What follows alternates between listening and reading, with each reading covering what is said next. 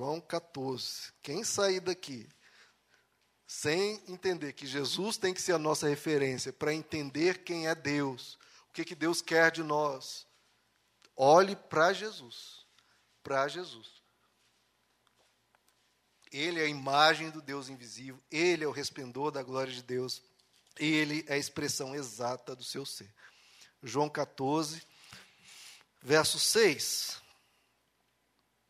Respondeu Jesus: Olha só, queridos. Eu sou o caminho, a verdade e a vida. Quer mais que isso, queridos? Se você não for olhar para Jesus para entender tudo, ele é o caminho. Caminho para tudo que você. Para as soluções da sua vida, para o seu viver, é nele que você tem que andar. Ele é o caminho. E ele é a verdade. Ele é a verdade. Então, se você quiser entender algo na Bíblia e não olhar para a verdade, como é que você vai chegar na verdade sem olhar para a verdade? E ele é a vida. Tudo que você precisa para viver a sua vida, você tem que olhar para Jesus e aprender dele. Porque o que Deus queria falar ao ser humano no Sinai, ele nos mostra em Cristo. A verdade, ele foi encarnada e manifestou-se a nós em Jesus. E ele continua: Eu sou o caminho, a verdade e a vida. Ninguém vem ao Pai a não ser por mim. Veja só que Jesus não está falando, ninguém vai ao Pai a não ser por mim. Não é que ninguém vai ao Pai, é ninguém vem ao Pai se não for por mim. Porque Jesus era o próprio Deus, Jesus é a própria manifestação da glória de Deus, a expressão exata. Então, para você ir até Deus, você tem que vir através dele. Se você quer ir para o Pai, para Deus, ele não apontou para fora. Você quer ir para Deus? Não, ele não apontou sim. Ele falou que você quer ir vir para Deus. Vir para Deus. Você quer vir para mim. Ele aponta para si mesmo. E no verso 7, se vocês realmente me conhecessem, conheceriam também o meu Pai. O que, que ele está dizendo? Você quer conhecer ao Deus, você tem que olhar para Jesus. Não é olhar para Davi, para Abraão, de novo, pode aprender coisas, mas se você quer entender o Pai, tem que olhar para Deus, para Jesus. Se vocês realmente me conhecessem, conheceriam também o meu Pai. Já agora vocês o conhecem e o têm visto. Aquele Deus que quis se manifestar no Sinai, no Sinai e não deu, Jesus, está falando, agora vocês viram aquilo que eles não puderam. Vocês conheceram a Deus e o têm visto. Verso 8: Disse Felipe, diante disso, olha o nécio tardio de coração, né? duro, né, querido? Ah, Senhor, mostra-nos o Pai, isso nos basta. Não, é só mostrar a Deus. E no verso 9, Jesus diz: você não me conhece, Felipe, mesmo depois de eu estar com vocês durante tanto tempo. Quem me vê, a mim, vê o Pai. Como você pode dizer, mostra-nos o Pai? Você não crê que eu estou no Pai e que o Pai está em mim? As palavras que, ele, que eu lhes digo não são apenas minhas, ao contrário, o Pai que vive em mim está realizando a sua obra. Então, queridos, você quer entender quem é Deus, você vê lá os céticos, os ateus, queridos, é, é uma comédia, sinceramente. É uma coisa sem sentido. Pegando a Bíblia do Antigo Testamento, olha que, olha que coisa que aconteceu, não sei o quê. Meu amigo, a expressão exata de Deus é Jesus. Se você quiser conhecer a Deus, vá a Jesus. Quer achar um defeito em Jesus? Boa sorte. Ele, você fica abismado, é, de boca aberta, quando você olha para Jesus, o que ele ensinou, o que ele viveu. Ele é o exemplo ele é a manifestação de, de Deus. Se você quiser conhecer a Deus, olhe para Jesus. O que eu estou dizendo, queridos, é que mesmo na Bíblia, você não vai conhecer Deus perfeitamente, você tem que olhar para Jesus. Ele que é a manifestação perfeita.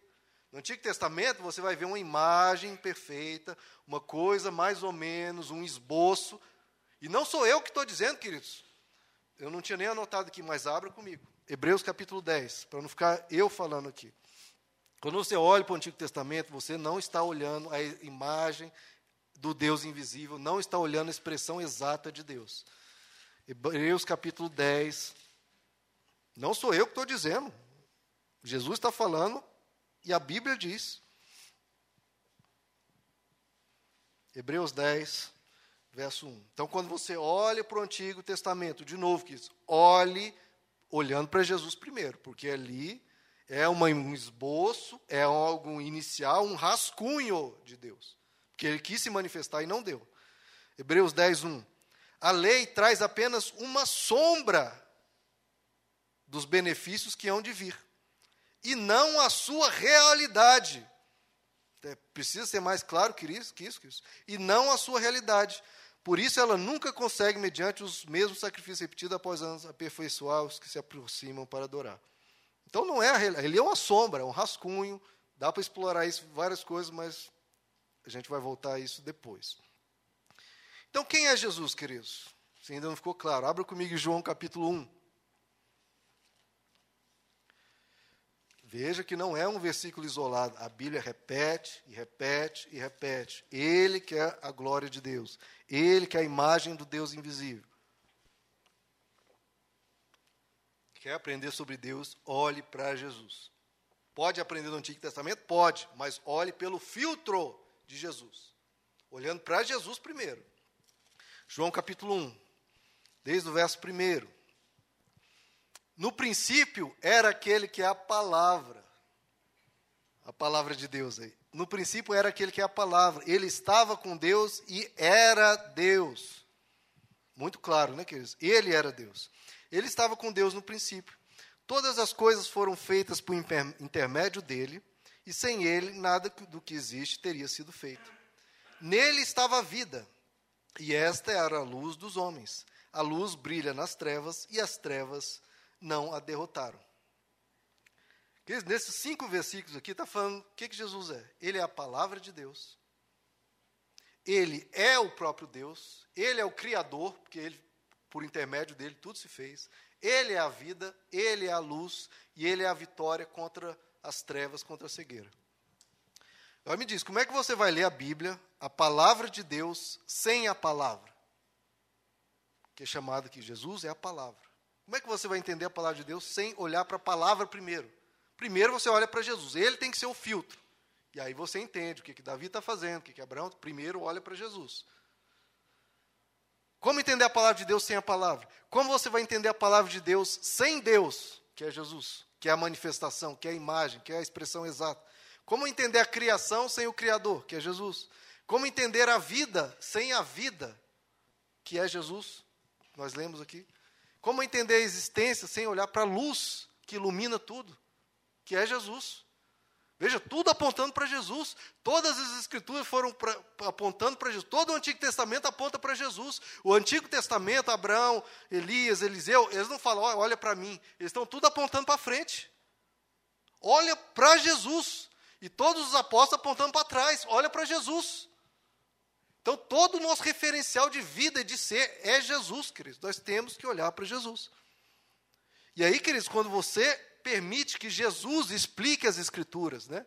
como nós lemos lá em, João, em Lucas 24, quando Jesus expunha as Escrituras a eles, o coração queimava, o coração ardia. Porque aí você está enxergando as Escrituras, enxergando a vida através de Jesus. E aí o coração arde. Porque se você olha pelo rigor da lei, olha olhando para um determinado ser humano, pecador lá, cheio de defeitos, todo o Antigo Testamento você vai ver. Todos eles têm defeitos horrorosos e todos, todo ser humano tem. Então, quando você olha para Jesus, o seu coração arde. Se você for seguir qualquer ser humano, seu coração vai virar de pedra. Quando você olha para a lei, o seu coração endurece. Olhe para Jesus, aí o seu coração vai queimar, vai arder. E uma coisa interessante, os discípulos falam: olha, quando ele expunha as escrituras, nosso coração ardia dentro de nós. Sabe, sabe o que a palavra Emaús significa, queridos? Riacho quente. Riacho quente, um rio quente, eles estavam indo para rio quente, né? Bem aqui. Eles não estavam aqui não, tá, queridos? Estavam lá em próximo, lá em Israel. Mas veja só, o coração ardia, estava aquecido, né? E eles indo para o riacho quente. No verso 44, queridos, no Lucas 24, indo aí para o finalzinho do, do que nós lemos, Lucas 24, agora quando Jesus aparece para todos os discípulos, né? não apenas para os dois de, no caminho de Emaús, Lucas 24, 44, e disse-lhes: Foi isso que eu lhes falei enquanto estava com vocês.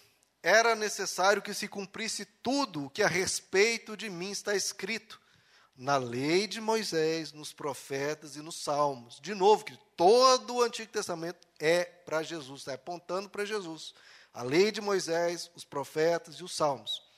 No verso 45, então lhes abriu o entendimento para que pudessem compreender as Escrituras. Aqueles que eram tardios, não conseguiam entender, né, eram lentos, devagar para entender, não conseguem entender as Escrituras. Quem é que abre o nosso entendimento? Quem é que revela as Escrituras para a gente entender realmente? É Jesus. É olhando para Jesus que você entende. Veja, não é porque abrir o entendimento não é uma coisa mágica, né? Vamos orar para Jesus abrir o nosso entendimento. Aí Jesus com a varinha de condão agora, plim, plim, plim, abre-se o entendimento. Não é isso. Jesus nos ajuda, sim, claro, dessa forma, orando para Ele, sim, com certeza. Ele nos dá sabedoria. Mas ele abre o entendimento quando você olha para Jesus e vê que o Antigo Testamento, a lei de Moisés, os profetas e os salmos cumpriram-se em Jesus. Estava tudo apontando para Jesus. E aí, quando você olha isso, você abre-se o entendimento. Aí você entende quem é Deus. Quando você olha para Jesus. Jesus, Jesus, Jesus. Veja que Ele é o centro, queridos. Ele é o eixo. Ele, tudo é Ele. Tem que olhar para Ele. A Bíblia toda aponta para Jesus. É para ele que nós temos que olhar. Isso, queridos, os reformadores, o pessoal da reforma protestante, chama isso de interpretação cristocêntrica. Interpretação cristocêntrica. Tudo você tem que olhar para Jesus. Tem que ver se se encaixa com Jesus, se está de acordo com Jesus, olhar pelo filtro de Jesus para entender o que, que Deus está fazendo em cada situação. Aí você entende o que está acontecendo. Charles Spurgeon, mesmo um, um avivalista do século XVII ou XVIII, não sei, toda a pregação dele, queridos, ele terminava apontando para o Evangelho, apontando para a cruz, para a ressurreição, para Jesus. Todas as pregações. Pegava qualquer, abria aqui, qualquer um, lia, falava, pregava sobre o texto e depois apontava para Jesus. Porque todo o Antigo Testamento apontando para Jesus, querido. É tudo mostrando, porque a Bíblia fala sobre Deus e Jesus é Deus. Toda a palavra de Deus fala da palavra. Tudo isso aqui é verdade, a verdade é Jesus. Então é tudo apontando para Jesus. E agora, na, na, atualidade, tem o Tim Keller também, um, um, pregador lá de Nova York, ele faz a mesma coisa do Spurgeon. Toda pregação ele aponta para Jesus. Toda. Agora vocês me perguntam, será que aquele lá, né? Que Deus falou, eu vou enviar a pessoa que vai falar no meu nome. A ele vocês devem ouvir. A ele vocês devem ouvir. Será que é Jesus mesmo? Aquele lá que Deus falou para Moisés. Eu vou mandar, Moisés. Ensina aí um, o básico, um esboço, alguma coisa aí. E eu vou mandar depois aquele que vai falar por mim. Será que essa pessoa é Jesus mesmo?